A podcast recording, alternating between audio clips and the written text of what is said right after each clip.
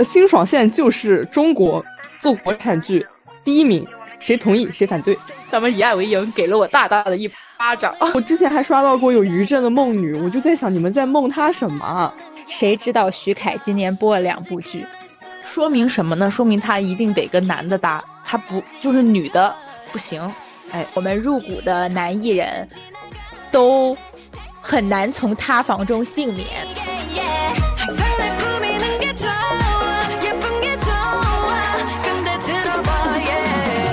Hello，大家好，欢迎大家收听蓝莓酱和跳跳糖，我是主播 Helen。Hello Hello，大家好，我是你们的朋友 Tracy。Hello，我是小兔。本期是蓝莓酱和跳跳糖的第七十期，也是二零二四年的开年第一期，在此要为我们节目顺利活过了一年，我们这个松散的组织还没有解散而欢呼。对的，我们竟然这一整年，我们基。本上是保持了周更，对，不错不错。我数了一下，一共做了四十五期节目，真的很不错。已经进入了一月份嘛，嗯，从阳历来说，我们到了新的一年，但是从我们的农历来说呢，我们又还在二三年的这个尾巴上面，所以我们这个月的。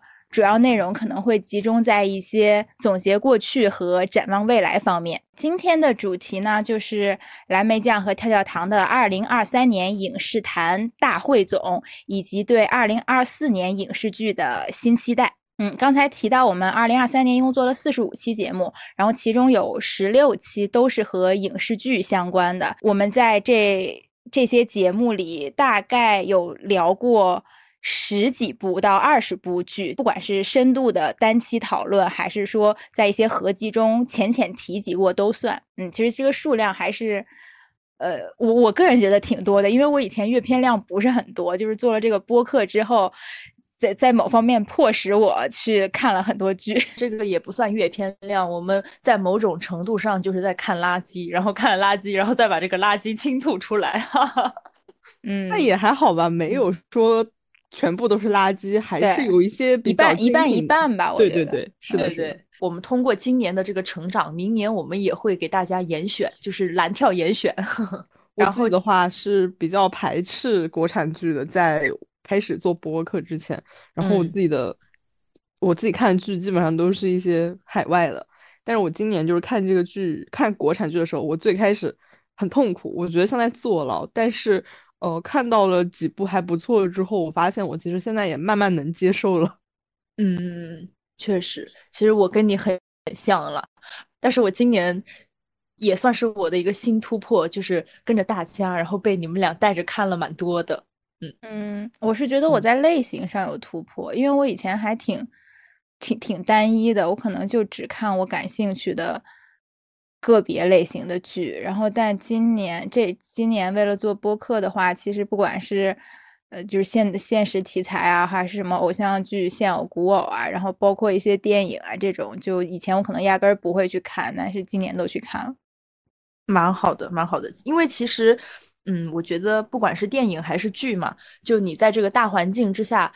他要有人去看，要有人去讨论，就是大家积极一些，这个氛围才会好。然后咱们的自己做出来的东西也会更好。虽然我们之前也骂过很多次，但是还是充满期待。嗯，对，其实我们愿意看、愿意骂，本身就是对这个市场的一种，就不管是骂声还是夸奖声，其实都是对这个市场的一种。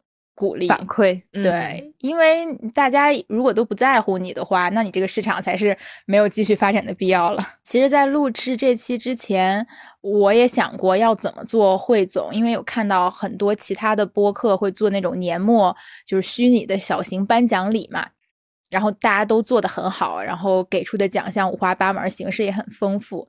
呃，但是我会觉得可能。总体一些热门人选、热门的剧集选择和艺人人选重合率蛮高的，然后可能该表扬的我们日常也反复提过，然后该被嘲讽的也基本在各大平台挂了一年，就没有什么必要再赘述一遍同样的内容。而且我们可能也确实在娱乐专题这方面没有能做到，就是真的覆盖所有的类型和剧集。嗯，就是相对那种比较精专去做娱乐主题的播客，我们还是有很多不足的。所以这一期我们就打算是做个主观题吧，就是纯主观出发，从我们自身的爱好和审美，从我们往期看过的这些剧去讲，然后去做一个小小的汇总，也就是再把一些好剧啊给大家做一些推荐。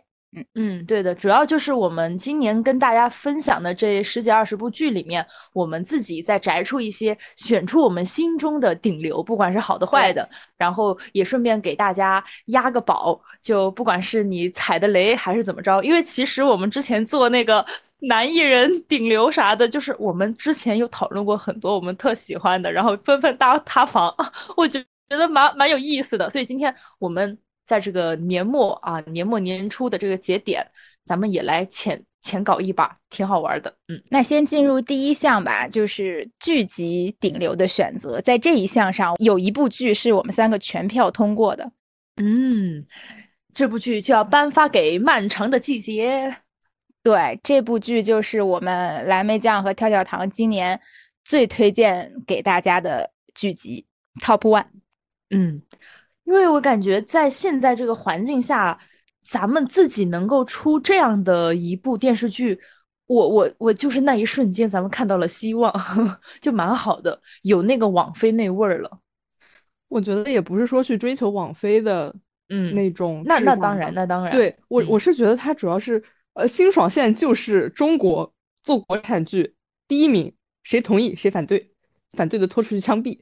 反对的就是先那个关掉，关掉。他他本人是一个六边形战士，嗯，对他做的电视剧就是各方面的话，你真的都是能给他打到满分的，包括他对呃故事的处理，然后他对那个音乐的选择，然后还有他自己的一些做的一些试听，我觉得都是非常上乘的，很精致。他精致的就是就是超超超过大部分的国产剧，甩他们就是甩的很远。我甚至觉得他就是可能，我觉得十年之内不会有比他再好的电视剧了。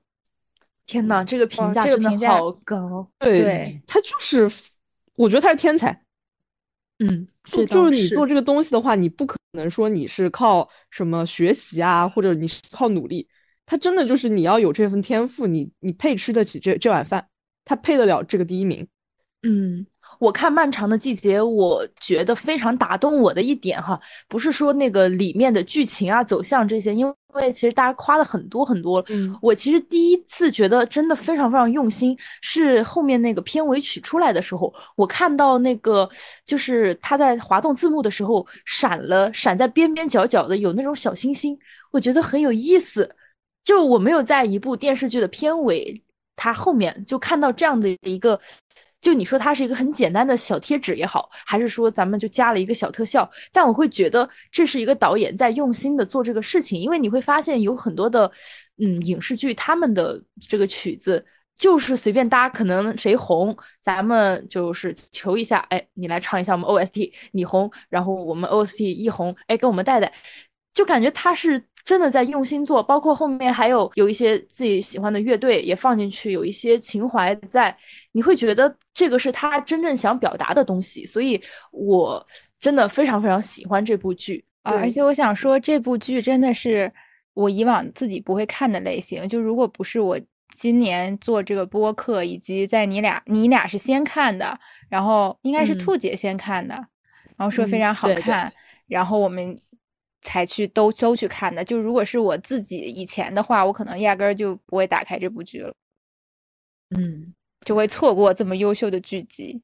但真的看的人太难受了，我觉得它是值得反复看的，但是我实在是没有办法打开它第二遍。我在看倒数第一二集的时候，因为它这个一集的时长有点接近那种韩剧嘛，就一集一小时，我真的是从头哭到尾。是因为，而且我觉得它很。我我觉得它很好的一个点是，它其实讲的就是呃东北下岗潮，还有以前的那些呃大厂子弟的生活。嗯，对，它其实是影射了一个时代的。嗯，其实这个题材已经在这几年，甚至说再早一点，零几年的时候，被第六代导演还有那些东北文学的作家已经被他们讲烂了，甚至于说你可能。你在今天看到这样的一个题材，你会觉得有一点审美疲劳，因为同时今年还有那个平原上的摩西的电视剧版也上了，它也是这个东北文学的一个改编作品。嗯，我看那个的时候，我就会觉得很累，因为我真的看了太多这个东西了。但是我在看《漫长的季节》的时候，你就会发现，它其实，它把这些题材、这个时代背景，把它拆解掉了。它是用人的故事，然后来拼起了这个时代。而且它它里面的每个人都特别的有人情味儿，你会觉得就是它很像我们身边会见到的人，就不管我是不是东北人。所以说，它能引起大家的共鸣，并不是它只局限于在。呃，东北下岗潮这个题材里面，而是说他把这个东西情感延伸到了更多的、更普世的一个环境里面去。嗯，对的。而且在这个剧里面，所有的人物，即使是一个只出场了两幕的，就因为我记得非常清楚，在第一集和最后一集，就是那个捡垃圾的老奶奶，就是就这么一个平凡的，就是你感觉你自己走在大街上，你也许也会见到的人，在那个剧里。你就感觉你可以看到他们的一生，你可以去想象，你可能不认识他，但是你看到他，你会想到他的故事，你心里面很难过。我觉得这也是一部电视剧它能够带给我们的真正的一些东西。嗯，对，而且我还记得我们做那期节目，那个时候我们其实数据不算特别好，收听量，但是我们那一期的评论很多，就是真的有很多人去讲。说，呃，漫长的季节让他们想起自己小时候的生活。嗯，而且刚才你俩都提到了，就是从最普通的小人物命运出发，其实是一种对过去那个时代，就我们父母辈那个时代的映射。但我就是因为要有回忆，今年觉得最好的剧集这个这个事儿嘛，我在回忆的过程中，脑子里重温了一下这个剧的。剧情，我又有新的感受，是我觉得它除了对过去的映射，其实也是一种对，可能对我们这一代人，甚至对未来更多人命运的一种循环式的预言。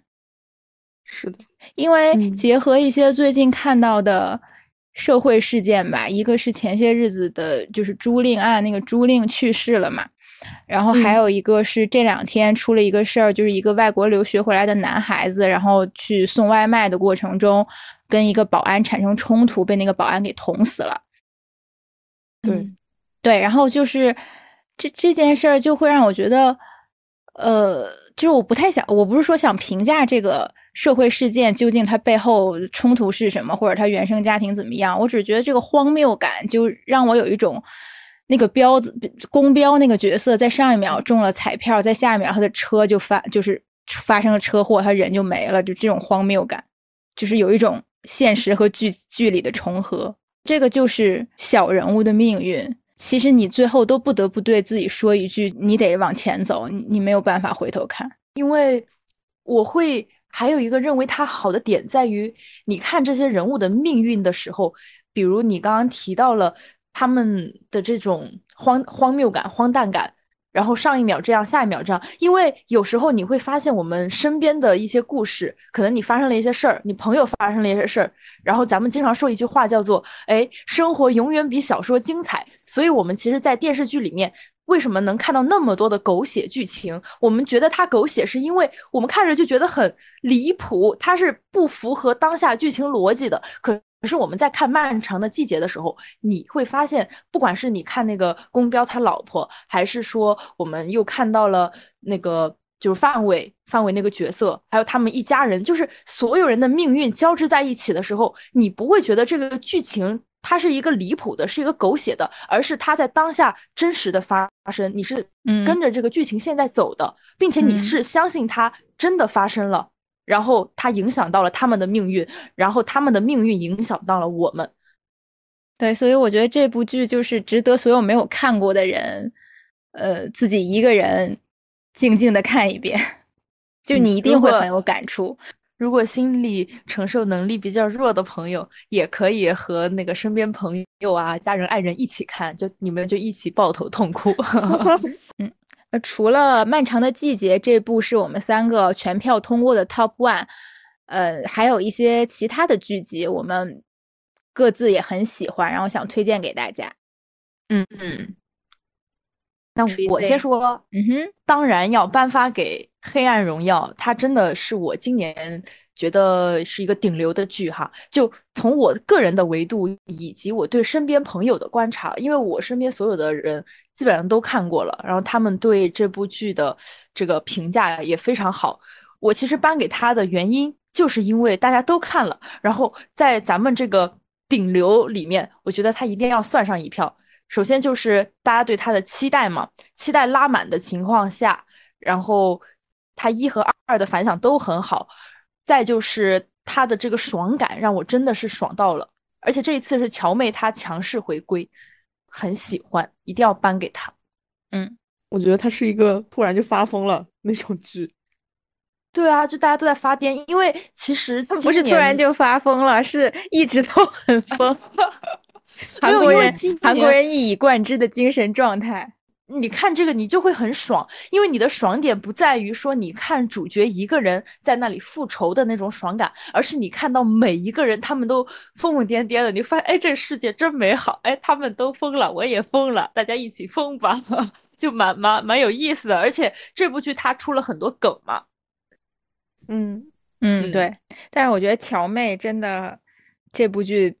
表现非常好，嗯，是的，因为其实我一开始看那个截图的时候，我其实并没有很期待，我就是因为朋友圈天天刷，天天刷，我说嗯，热度这么高，咱们播客一定要看一看，我就去看了，哎，真的不错，全全是功利，没有感情。嗯，我还要给大家推一部比较轻松的。就是现偶剧《爱情而已》，吴磊和周雨彤演的那部，嗯，因为我真的很难看下去现偶剧，我很少看，但我觉得这部已经说是，其实它很多情节还是比较悬浮，还是很比较比较爽、比较顺利的，但是我觉得跟其他的偶像剧相比，已经是呃悬浮感比较低。然后现实感比较强，比较好代入的那种剧，然后同时两个人的那种姐弟姐弟感还是 CP 感还是有的，我很两个都是我很喜欢的演员。嗯，你很你很爱的猴戏。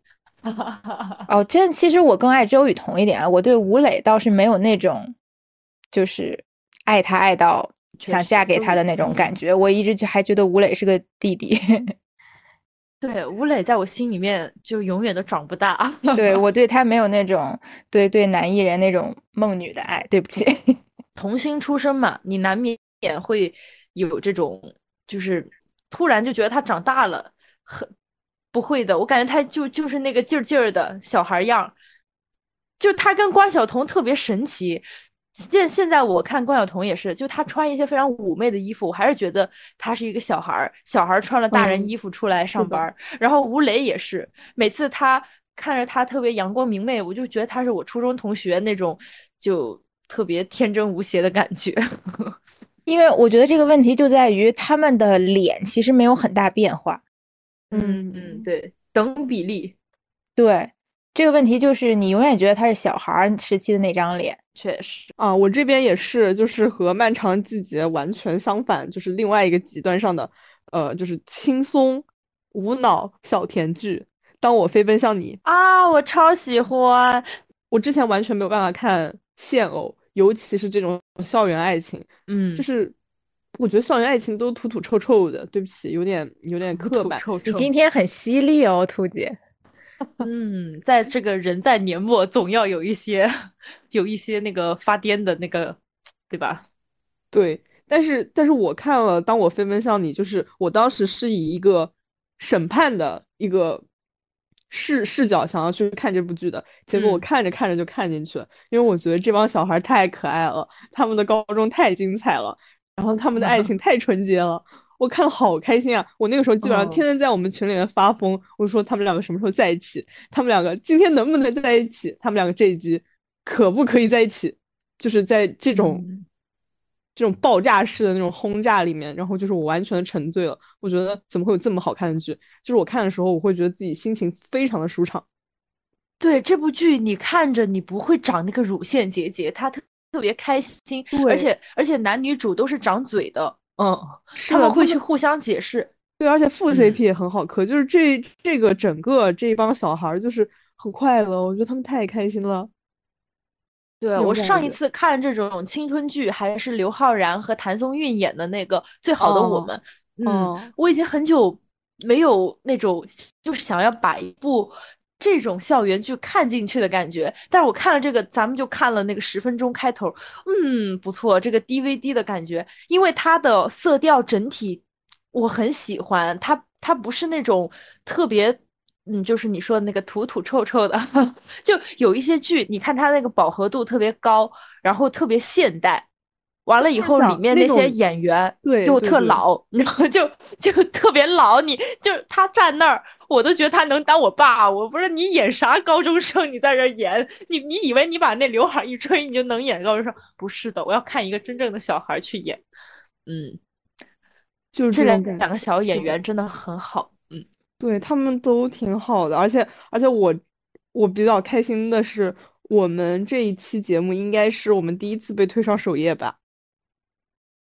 嗯，就是当时是的，是的，有被推荐。对，当时还挺开心的，因为就是我们应该是第一次聊影视，然后聊到了收听量一千往上。嗯嗯，对，素呢？对，所以也是我们的一个小突破。是的，是的。好的，那说完了最推荐的剧集顶流呢，我们的两极反转，下一个要说的就是烂片顶流，也就是二零二三年主播本来很期待，但是看了之后非常失望的剧集。你先来吧。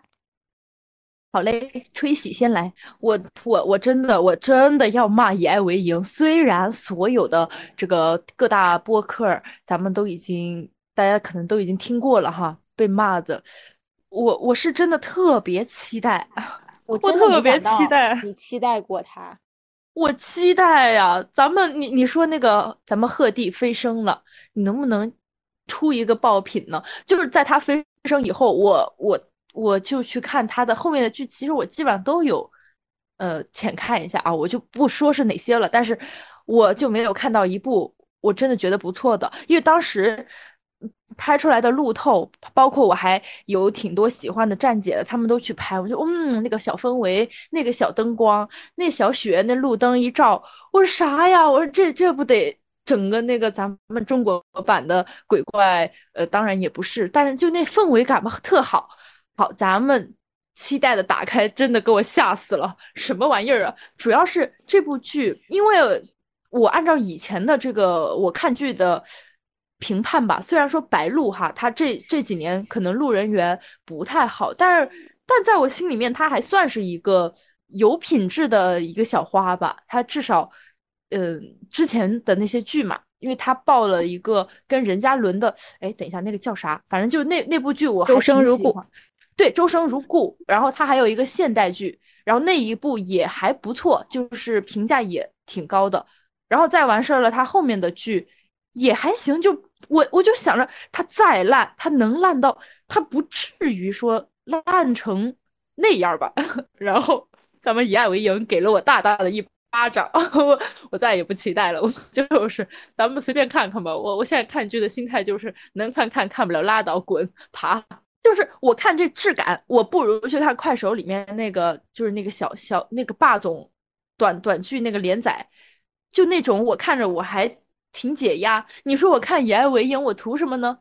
我浪费了我的青春，浪费我的时间，我还被所有的那个穿搭审美所、所、所、所、所侵略，我很难过，被霸凌了，我真的被霸凌了，就是太土了，真的太土了。好，那我来，我的第一失望剧集是《光渊》。因为他只有八集就没了，他浪费我的感情。那那不是光源自己本身的问题，是优酷的问题。我宁可他一开始就没有上过。你这是委屈，你是在发泄。对我最讨厌这样没结果的爱情。别爱我，没结果。对。然后除除除了这部之外，还要点名一个，就是《七世吉祥》。因为众所周知，我是丁禹兮的粉丝，所以小丁每部剧我都很期待。然后这部剧搭的女主杨超越呢，也是，呃，我是她的路人吧，我觉得她很漂亮。但是呢，她主演的好几部剧都扑了，然后只有这部剧看上去是一一个是跟《苍兰诀》同一个公司出品嘛，对，一个同一个团队出品，另外一个就是看。预告片的质感其实还蛮不错的，再加上这本书，网上一直有我没有看过原书，但网上一直有传原书，其实故事也还蛮有意思、蛮有特点的。嗯，所以我当时的期待值其实是拉满的，然后没想到出来之后铺成这个样子。嗯，确实就挺失望的。嗯，哎，我这个时候就可以接你是那个喜欢猴戏的了，哈哈哈，笑死！你看看。刚刚喜欢吴磊，现在喜欢丁禹兮，但是你说了吴磊那个不算，丁禹兮这个算了。哎，但是但但是我也不是全部猴戏都喜都喜欢的。确实，你对鹤棣还好。对我对鹤棣就是路人，时而觉得他帅，时而觉得他不帅。笑死，到底是谁喜欢他以爱为营的造型的？嗯，他的粉丝会会溺爱。我的话。嗯，我觉得它不能算是烂片顶流，最多是我自己比较失望吧。就是《田耕记》啊，嗯，因为我对田曦薇之前的印象是《亲亲日常》嘛，所以呢，他这次演这个《田耕记》，我我觉得是我的问题啊。我我看了预告片，我感觉和《亲亲日常》它那个画风会有一点像，嗯，然后再就是像，对，就是那种很轻松欢快的，然后再加上你又又是一个。还蛮新颖的一个种田题材，我觉得应该会还挺好看的。结果没有想到他给我整那个什么大团圆，原谅自己讨厌的家人这种这种俗套剧情。写这块儿的时候也也想这部剧来着，但后来觉得我对这部剧期待期待也没有很高，所以就放弃了。对他就是有一点罪不至此，但确实我觉得这个结局我很不满意。我当时我还在豆瓣上就是标记，然后稍微骂了他一下，然后好像点了一 百多个，就是一百多个人给我点赞。但咱们讲《田耕记》那期，其实还同时聊了《唯有暗香来》，是两部剧一起聊的。两相比较的话，我还是觉得那《唯有暗香来》的结局让我更生气一点。那那是的，那是的，一场梦。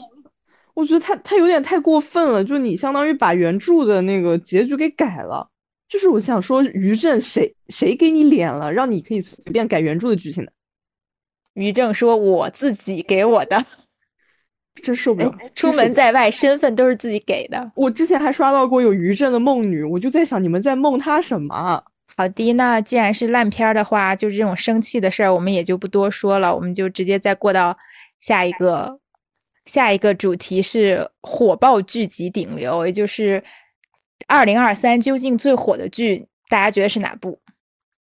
我认为咱们三个也是一致通过的哈，这个《狂飙》必须必须上榜。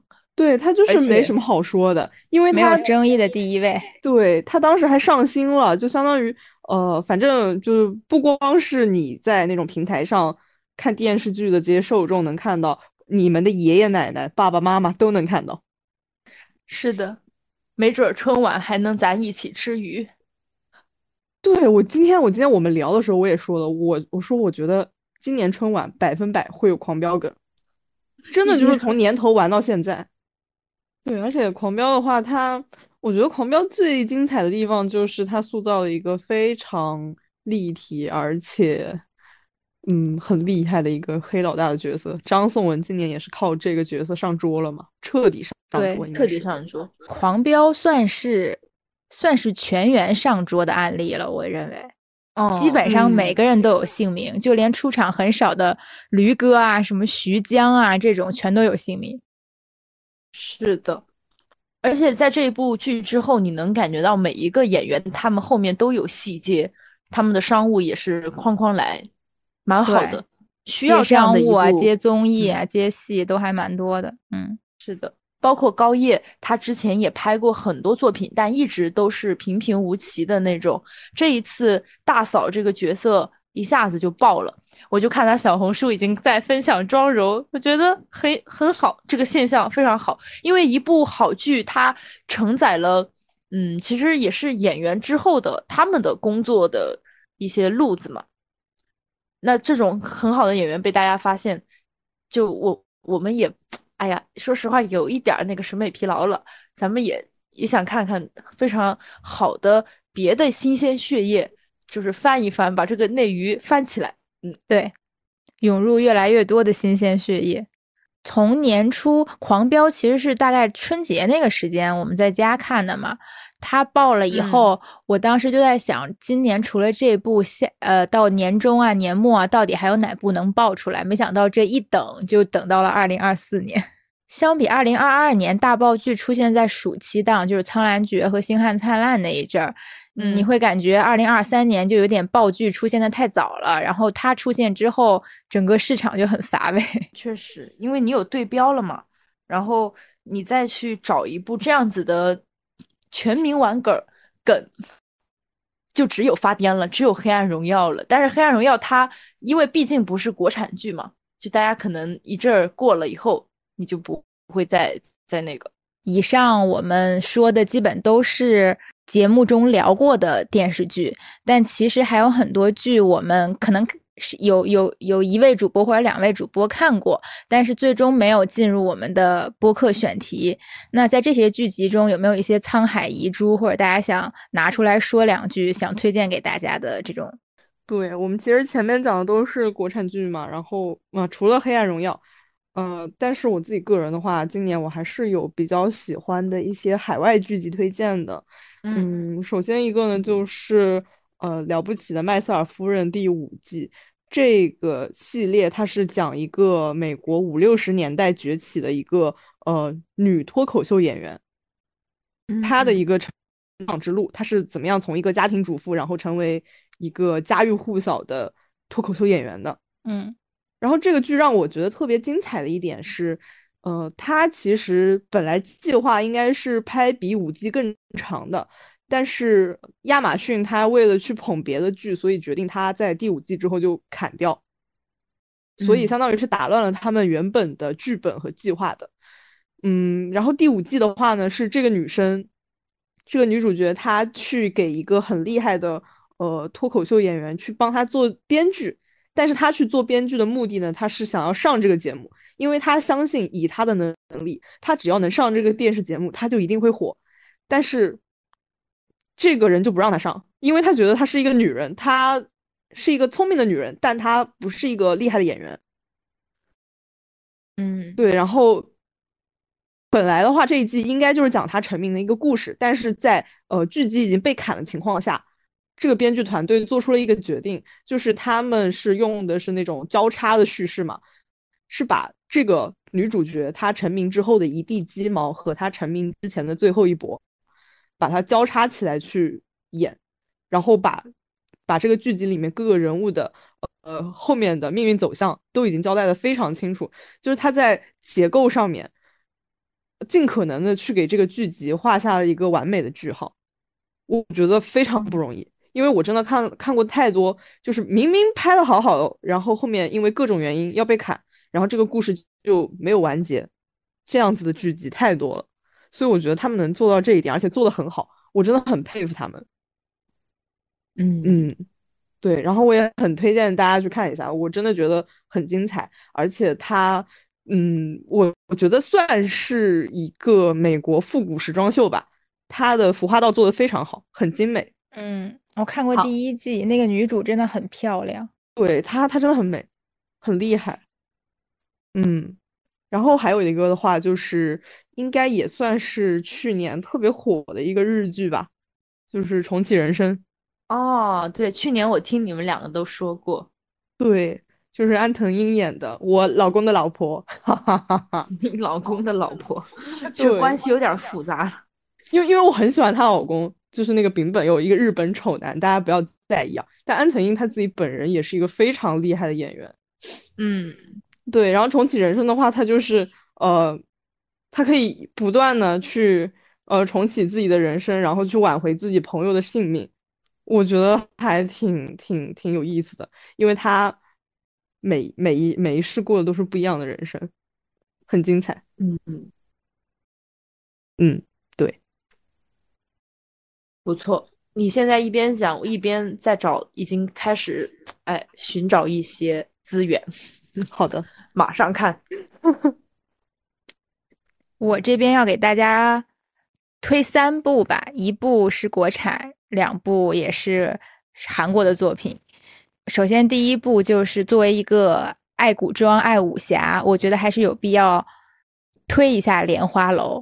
虽然可能很多播客已经聊过了，作为今年二零二三年质感比较不错的古装剧集，嗯，那我想说它的原因就是，第一，我不是诚毅的粉丝，我不喜欢诚毅。但是这这部剧对，但是这部剧当我打开的时候，我就确实看进去了，并且是一口气，就可能集中那么几天，一下子看到了结尾。嗯，对，所以我就是有一个一以贯之的观点是，就虽然现在的现在你感觉想要聊点什么剧啊，大家都会说，哎，下场无路人，你你自己一定是带粉级的，你要么是他的黑粉，要么是他的粉丝。就好像不存在路人这个物种，但我还是想说，对于剧粉来说，如果你这个剧足够好，是真的可以让我摒弃一些我对某些演员不喜欢这个偏见的。嗯嗯，就如果我纯从粉丝我喜欢不喜欢演员这个角度出发，我是不会看这部剧的。嗯，但是当时因为它也比较火嘛，然后我打开了之后，我就是完全看进去了，我就已经不在意你们。谁谁是哪个演员演的，谁是哪个演员演的，我就在这个剧中了。就可能出了这个剧之后，我依然不会成为他的粉丝或者怎么样，但是这部剧我还是很喜欢的。嗯，而且这部剧它是那种单元探案形式的，就是一个小单元一个小单元的破案故事。嗯，它其中有一些故事，就可能在这里我就不细说了，但其实跟我们当下的一些。啊，女性困境啊，女性主题还还蛮贴合的，就是所以看起来，呃，也还挺挺舒服、挺舒适的。嗯嗯，明白。而且莲花楼还真的挺火的，我看到它好像还和哪家奶茶联名了。对，它的数据也是很好的。对。然后除了莲花楼之外，我想推荐的两部韩国剧集，一部是《超异能族》啊，它讲的是类似于主角是有超能力的。但是呢，它不是那种超能力打怪爽剧，反而它也是一部，嗯，基调比较灰暗、故事有一点压抑的这种剧集。但最后的结局是 happy ending，就还蛮温馨的。嗯，因为我其实还挺爱看那种超能力大片的，但是你看这两年连那种能让人看一眼的大片儿、爽片儿都没有，就是漫威的呀、什么 DC 的呀，都烂烂的不行。对，最近海王数据也特别差。对，海王、惊奇队长就全部都扑街。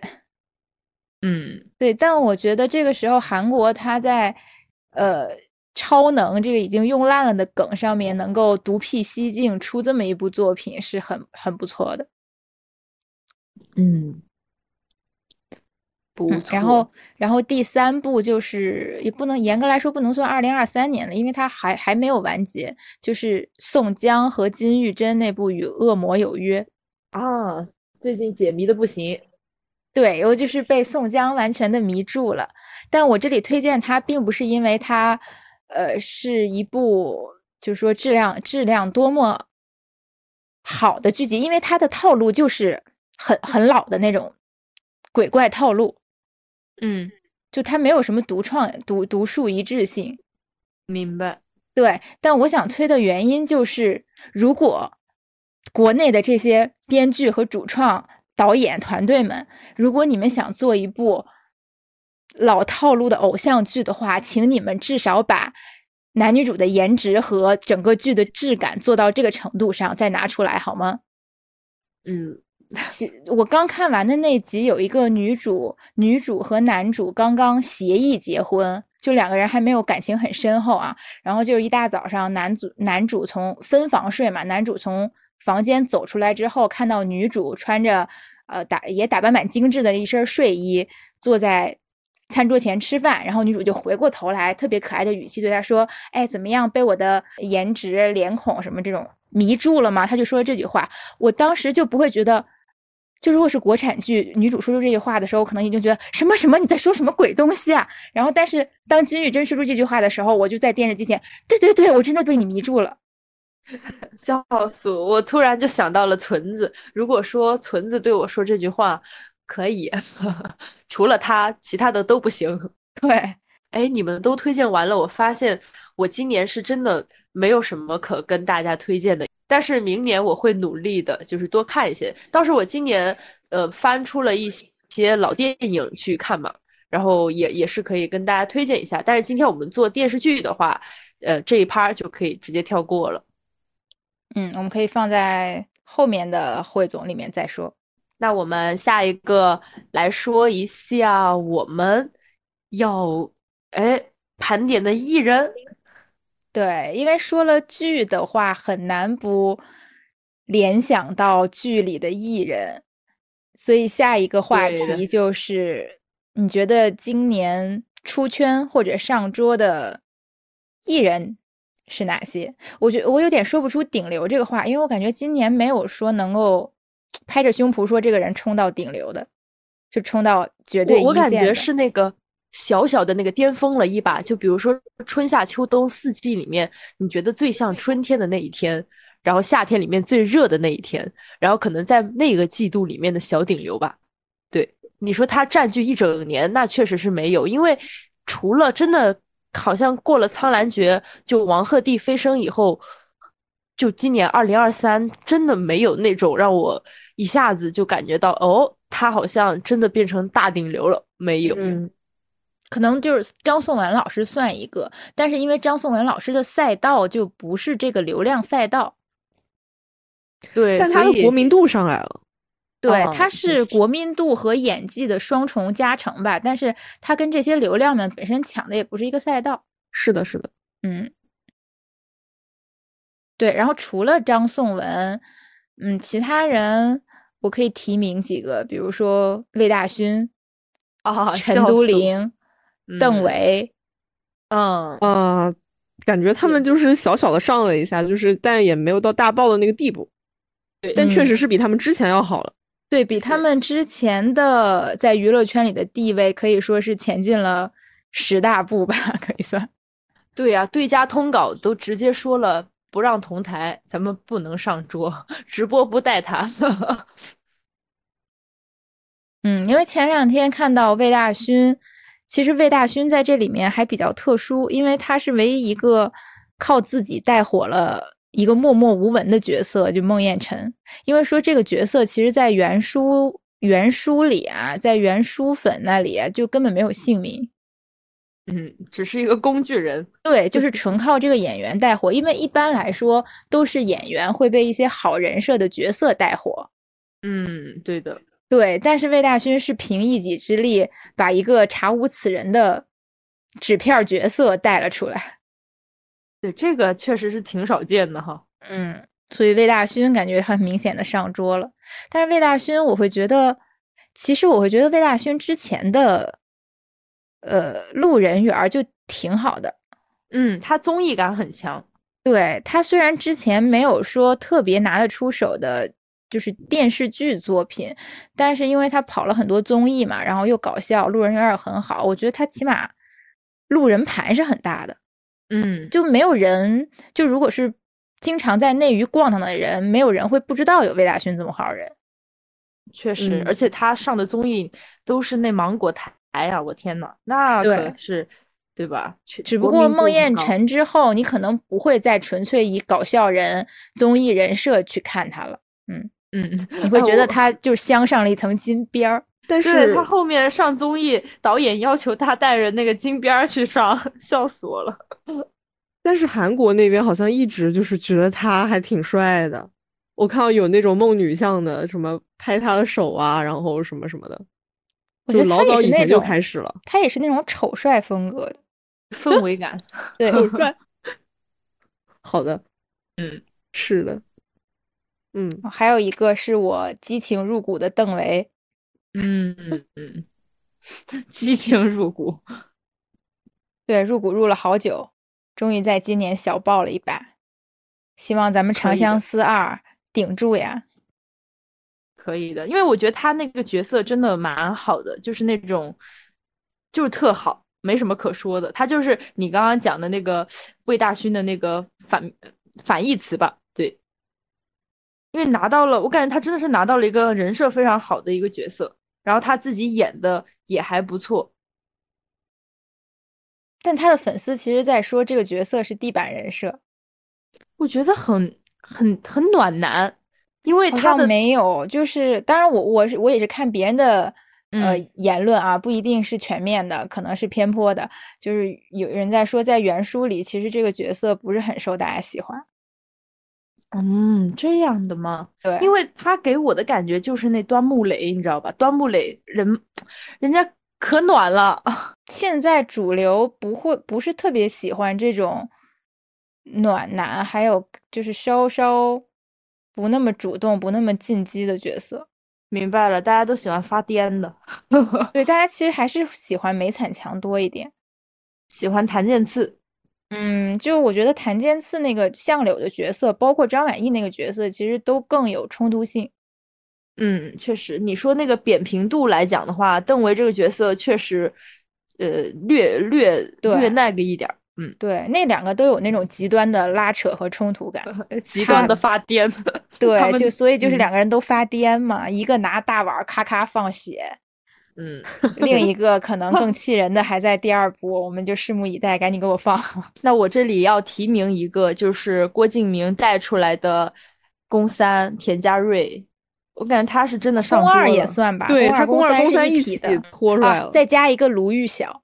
啊，嗯，对对对对对，嗯，对。但是我为什么先提到了这个公三呢？因为我觉得他是收益最大的。对他，是的，他在此之前是完全查无此人，就是一个就可能刚毕业吧，咱们刚签公司，小小的一个演员，咱们就可能也前演过一些别的哈，就是整点音乐剧啥的。你看这个角色一爆，完了，现在到哪儿都是小有姓名，合作的人都是在娱乐圈已经深耕了很多年的。然后像陈磊和卢昱晓的话，他们两个在娱乐圈待的时间也比他多嘛。所以我先提名了他，嗯，对他们三个在云之羽之后资源都有了很明显的飞升，但郭敬明还是厉害的，我真的觉得他捧人是有本事的。是有本事的，就看就看哥想要捧谁，因为我记得很清楚，当年当年朱子骁他也特别喜欢，然后咱们就是一个红，然后最近最近我看到他他不是有写，其实他也算是在网互联网上也小有流量嘛，然后出了那个视频爆改视频，朱子骁就是当时那个画面一出来就说，嗯，当年小四爱上他不是没有道理的，嗯。啊，但是这个呃，具体有没有爱上咱们不知道啊。我们要在节目里面声明，这些都是我们看过的一些娱乐圈传闻。对的，你好严谨啊，现在。对的，很严谨，不可以传播一些假信息哟。嗯，好，那我这里我再提名一个，我觉得今年算不能算上桌吧，就是他也不在这个上桌这个赛道里，但是他确实是火了。嗯。就是，嗯，漫长的季节里面，傅卫军的扮演者蒋奇明，他也是跟性张力这个词就是完全是锁死的。他后面不是还被人开玩笑叫张力老师吗？张力老师，对，很好，就就头晕眼花的。他他就是一个我觉得挺挺好的一个演员。嗯，然后上半年的话，他这个傅卫军的角色小爆了一下之后呢，呃，他有很长一段时间都在接一些呃，就那些杂志拍的那个照片啊，嗯，然后还有去参加一些呃大牌活动。我其实讲实话，我觉得都不是很适合他。笑死，他就适合在那小山村里面做哑巴是吧？嗯，我不是这个意思，我不是这个意思，只不过说，我觉得，嗯，就是你让他去硬凹去做一些时尚大片之类的，我觉得和他的一个气质不是很符合，而且我也是觉得，因为那些他的什么路透啊，我也一直有在看嘛，就是会觉得他不是很适应那些场合。嗯，明白。对。然后那些那些那些对他的那些什么所谓时尚的设计啊，我觉得也没有很突出他自己个人的色彩，只不过是那些什么摄影师可能把自己的那些审美往他的身上去堆砌而已。嗯，但是但是我其实觉得他去接这些是没有问题的，因为在你一个角色爆了之后，但是你这个中间你空档期那么长，你后面没有剧上的话，那你去参加这些时尚活动，其实对你的曝光度来说是比较 OK 的。对呀，对，就是维持曝光度，我觉得这个是没问题的。这个，呃，这个这个路子，而且他也没有很持续的，就是去参加这些东西。他后面的话，他下半年还是慢慢就是后面去进组嘛，去拍拍拍拍片什么的。嗯。对，就还是正常工作，我觉得挺好的。然后他明年呢，呃，也有一些剧要上，剧和电影都有，我还是比较期待他后面的表现的。嗯，看看看看你压的哈。下面一趴是一个比较比较容易引战的话题，就是年年度体寒剧集或者体寒艺人。哎。哎呀，这个这个可咋说呀？这咱咱可不兴说呀，但还是要顶着枪林弹雨的说说说一下。枪林弹雨，伙计们别骂我们，我们陈述事实啊。我 先来吧，就是谁知道谁知道徐凯今年播了两部剧？嗯，一部叫《雪鹰领主》，徐凯和古力娜扎主演。还有一部叫做《乐游原》，是徐凯和景甜主演。哎，但是可能也不是纯徐凯的问题吧？你刚刚提名的那两个女艺人，她们也有点韩，也有点……嗯，古力娜扎是一直都很韩。对，就古力娜扎是一个，我一直觉得她很漂亮，但她就是没作品，以及她路人缘就不大好。确实。但我还是觉得是因为她太漂亮了，她没有办法去演好很多东西，因为她的脸摆在那里，你让她演什么呢？就她只能演绝世大美女。嗯，然后景甜就是。我觉得他的运势就是像山山峦起伏一样，一阵儿一阵儿的。就比如说他最初出道那一阵儿，就是一直运势很不好，演什么都不火，还会被骂。然后后面突然口碑好转，然后又爆了一些像司藤啊这种剧集。但是司藤过后，感觉这个人又销声匿迹了。就现在虽然口碑没有什么问题吧，但感觉作品又起不来。嗯，确实。嗯，他给我的感觉也是那种韩寒的体寒，而且他和古力娜扎其实也有一点相似，因为就是太漂亮的女艺人，她就太明艳了。你你看看像司藤爆的那部剧，她的角色也是跟她自己本人也是非常贴合的，因为司藤就是一个大美女，就那绝世大美女女王，咱们去演，哎，咱们爆了。然后你要再找一部这么贴合的，很难。对，但司藤对于他来说应该算是人生角色了。是我真的很很喜欢司藤，对对。而且说到司藤呢，我们就要联想到尾鱼，联想到尾鱼呢，我们就不得不再联想到尾鱼的改编作品《西出玉门》。有人看吗？有人看吗？嗯，《西出玉门》，我记得播的时候好像还是有人在讲的，但后面慢慢慢慢就没声音了。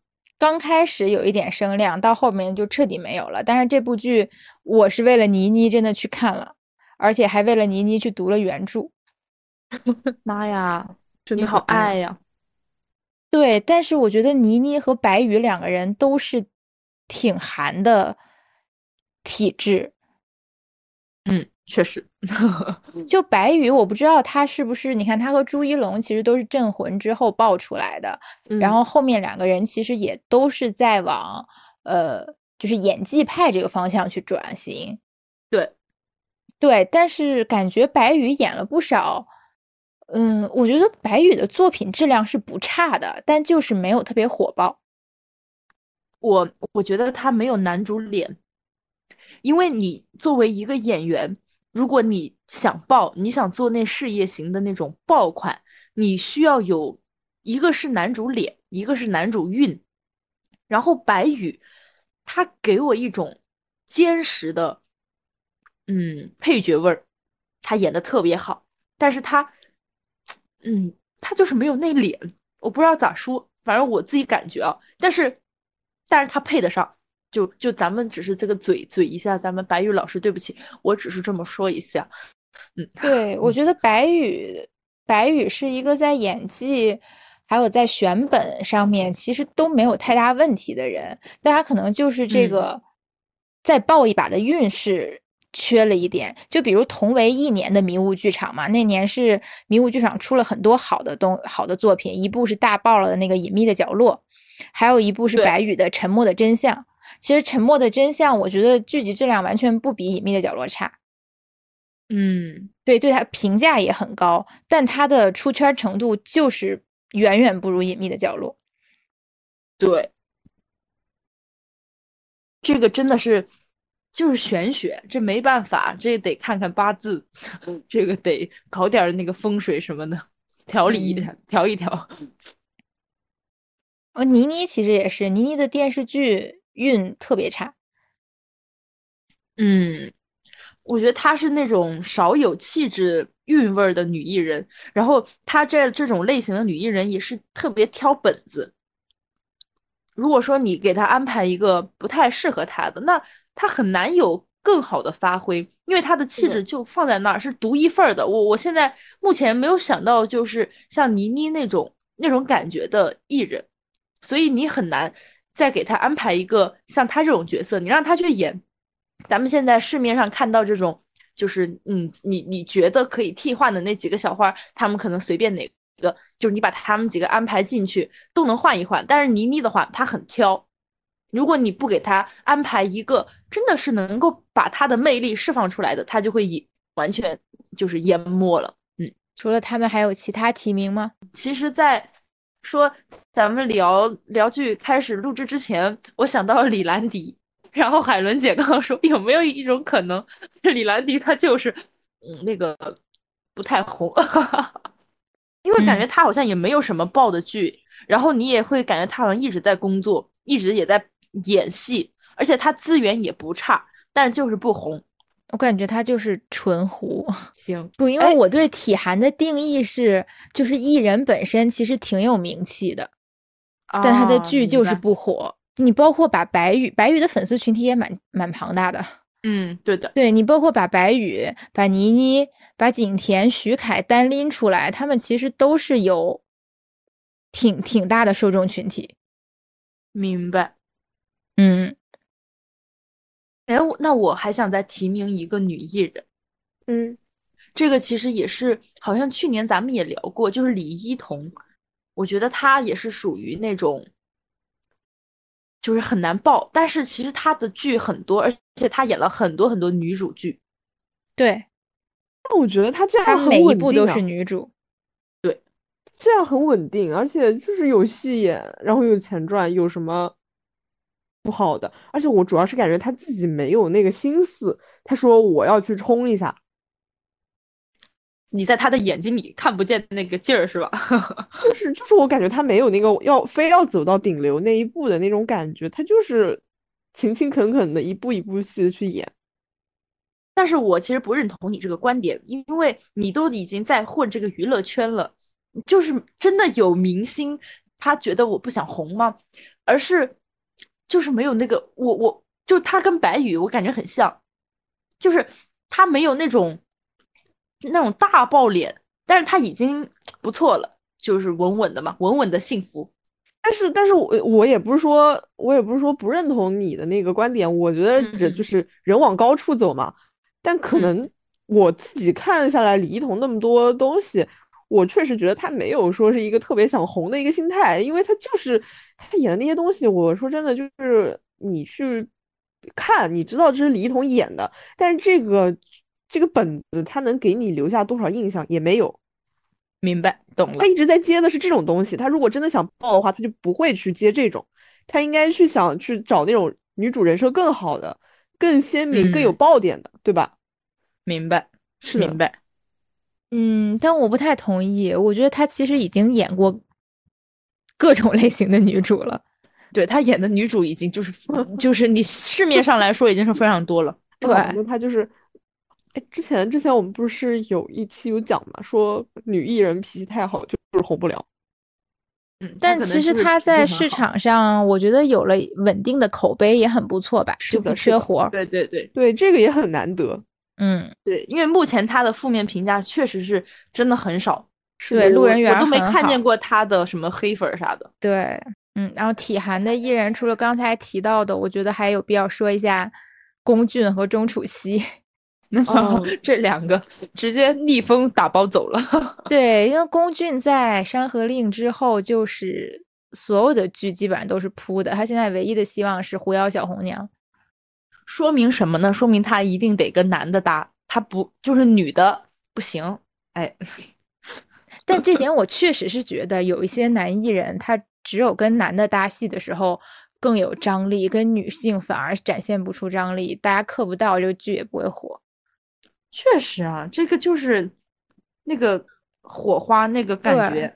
然后你想，钟楚曦又是一款明艳大美人，嗯。这款大美人好像就很难出头，嗯，是的，很难接戏吧？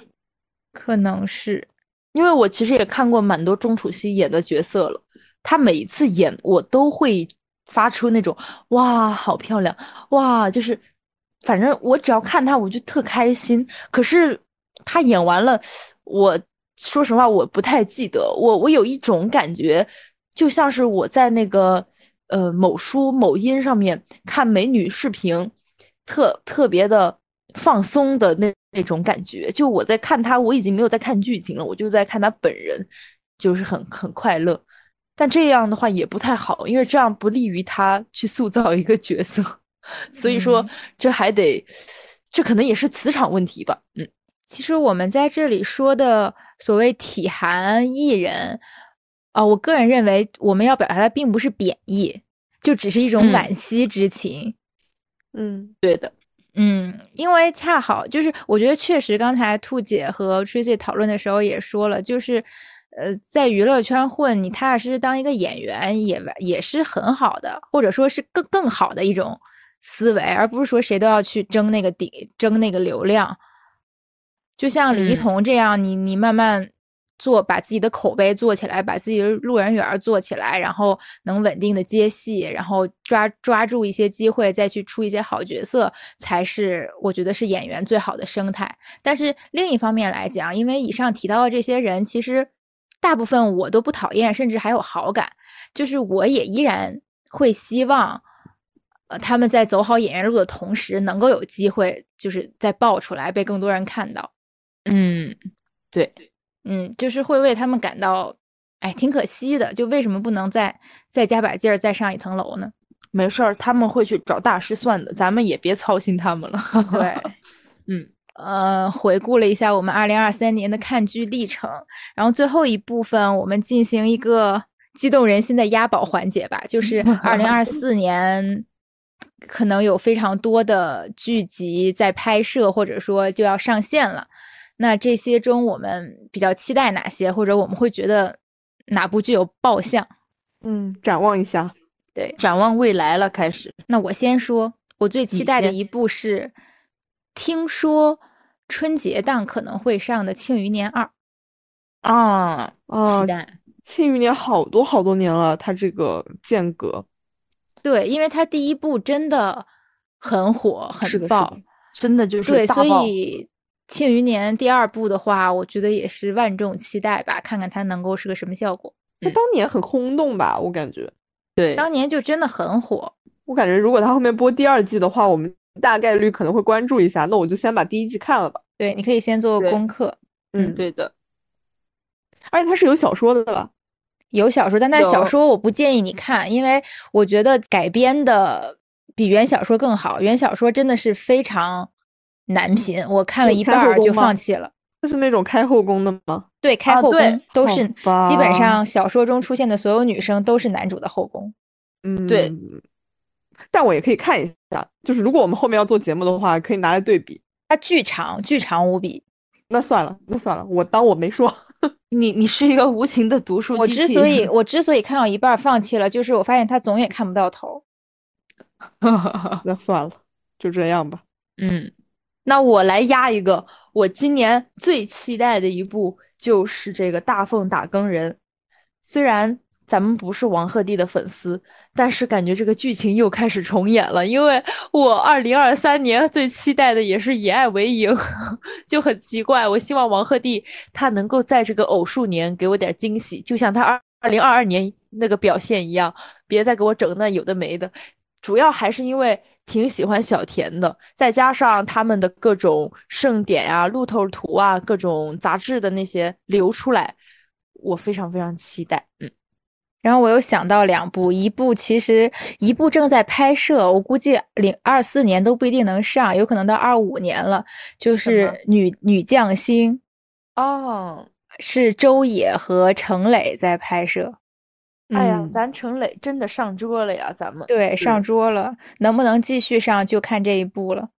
嗯，然后还有就是，虽然每天都在骂郭敬明，但还是要期待一下郭敬明的大梦归离。嗯嗯，主演是侯明昊和陈都灵，每个人都非常的美丽，就是人总会重复跌倒在郭敬明的坑里。嗯，除了这几部，还有别的吗？嗯，我有一部，我不能算押宝吧，但是我还挺期待的。好的，嗯就是呃，我的阿勒泰。哦，对，里面是有于适和蒋奇明的，对，又是蒋奇明。嗯，然后这样看的话，我们刚才上桌的咖其实少说了于适。哦，是的，但因为我们主要是因为我们今天聊的是剧嘛，然后于是相当于是从对电影里面出来的，从电影冲出来。但是纯从流量看的话，他也确实是冲的比较狠的。对，他是今年当之无愧。但是于是他其实都不算上桌，我感觉，因为因为我觉得真正上桌是。就类似那种小配角吧，因为于是他本来就是主角嘛。然后我们刚才说的也是在往顶流路线冲的。哦哦，明白明白。但我觉得于是他主要是因为他就是之前娱乐圈查无此人，然后封神的话，其实大家可能最开始没有那么多的期待，然后突然一下质子团就爆了。对。对他主要是因为这个，倒不是说因为他演的是什么主角配角。对，但但它其实跟我们今天讲的话题就确实不是一个赛道上的。对，然后这部这部剧的话，我主要还比较关注的话是有两个点。第一个的话，它它是李娟的散文改编拍的那个电视剧嘛，我就很好奇你要怎么把散文给拍给它做成电视剧。嗯，对，这个的话我还挺好奇的，因为我我本人我还挺喜欢挺喜欢这本散文的。嗯嗯，还有一个最后一个原因就是。这个电视剧的导演是滕从从，他是之前那个呃姚晨主演的《送我上青云》的导演。哦，那一部也很喜欢。对，我很喜欢那部那部那部电影。说到这个有点搞笑，其实这个电影剧本我们之前上学的时候有见过。对，就是在这这个。电影还没有拍出来之前，我们就已经聊过这个东西，就我们见过。然后当时大家就觉得这个片子拍出来能行吗？因为它它就是这个剧本说不上来，就是有点奇怪。但是没有想到，它其实最后它最后拍出来真的做的还挺好的。对对，然后我就很很关注这个导演和他后面的一些发展吧。然后也很期待他的这部作品。对，嗯，说完了剧最后一个部分，我们就来压一下今年二零二四年也许会飞升的艺人吧。因为根据我们节目的传统，是我们入股的男艺人都很难从塌房中幸免。目前我们的房子还在的，可能就是邓为还在。我觉得他长我啊，我我我是自己猜测啊，不是说他真的一定会啊。这个就是纯属我个人意见，我觉得他长得长长长得不太老实，他就是那种被被被别人一看就觉得压根儿没仿啊，是，他看起来就是很很很爱玩，对，但他目前就是还没有爆被爆出什么锤出什么大料，嗯，所以就目前还算安全，但是我们。之前七七八八入股的或者追过的男艺人都已经塌的差不多了，所以我们现在需要新鲜进一批货。啊，进一批货。不是，我突然想到，真的，咱们之前不管是海伦姐之前压的陈牧驰，然后还是我之前咱们大夸特夸在那里夸那个打火机公主裙，我夸那陈飞宇，全还有蔡徐坤，蔡徐坤全部给我塌完，现在就是他无可他。哦，我觉得今年我比较看好的男艺人有，我把这两个名额给到陈磊和侯明昊。啊，很好，陈磊，陈磊确实很不错。嗯，侯明昊今年那个《护心》还有《一人之下》两个剧也有小爆一下。嗯，然后女艺人，我想给到呃陈都灵吧。嗯，但陈都灵她确实也是缺作品。我感觉他现在没有那种，除了他第一部《左耳》没有代表作。那因为他也不是科班出身，但他今年在很多剧里演白月光或者演那种客串角色刷脸，再加上长月烬明那个话题度，嗯，就是算是撕出了一批死忠粉。但我感觉今年可能等不到，等不到作品。他如果是现在就是有这个热度的话，如果他后面想要拿什么好作品的话，可能还要再往后等等。而且我觉得现在就是我们虽然大家都在聊好作品这个事儿，但是市面上根本没有多少好作品能让大家去演。就是打个引号吧，就是矬子里总要拔出几个将军来。嗯，是的。也很难，也很难。嗯，我觉得对于陈都灵和侯明昊来说，因为他俩现在拍的关注度最大的一部剧就是郭敬明的那个《大梦归离》嘛。嗯，然后《大梦归离》里除了他俩，还有程磊，还有延安，还有呃田家瑞，还有那个小孩哥。嗯嗯，小孩哥。对，就是不管怎么说，郭敬明这部作品关注度肯定摆在这儿了，到时候一上线。就是大部分人至少都会先去看一眼前几集，所以最终这批人里谁能再一把子爆出来，那就是各凭本事。我想要压一个我的小宝，那就是田曦薇。我真的很喜欢她，就是我感觉她是有演技的，而且她整个人给我感觉非常松弛，她没有那种端着的，嗯，漂亮女艺人的感觉。对，对不对？我不是说别人都端着，而是他他给我一种野心，咱们想要去红，咱想要做事儿，咱们要多拍剧，但是他也很开朗，很明媚，我我很喜欢他，然后他他的情绪还挺感染我的，但是我确实也觉得他还也缺一些好作品吧，所以比较期待他明年的表现。那兔姐呢？嗯。我其实没有很想压的，呃，因为，因为其实这一年我就，我我现在很很那个，就是就是就是很关注江启明，但是我觉得他就是不 在这个赛道上，所以就也不至于压他吧。但是呢，就是他他他也别翻车就行了。他他很难翻吧？他 不知道，不确定。就是，但是我就是觉得，就如果说现在内娱谁翻车，我会比较郁闷。那可能就是他了，明白？嗯，希望我们的那个塌房大赏不会有他。我希望就是我们今天聊到的比较正向的那些男男女艺人，我们都别在这个塌房大赏里面提到他们。嗯，好的，最好是在我们深度分析好剧这里面提到。啊，是的，是的，是的。好的，那我们今天的这个剧集还有艺人盘点就聊到这里了。希望新的一年我们能有更多的好剧去看，然后去跟大家聊观后感。嗯嗯，如果大家也有什么你们自己觉得不错的，也可以在评论区和我们互动。然后大家也可以在我们的公告找到 Helen，加入我们的微信群聊，在群里面跟跳友们一起讨论，会更有氛围哟。嘿嘿嘿嘿。那我们今天的这期节目就到这里结束啦！祝大家天天开心，生活愉快，拜拜，下期见，下期见，拜拜，拜拜。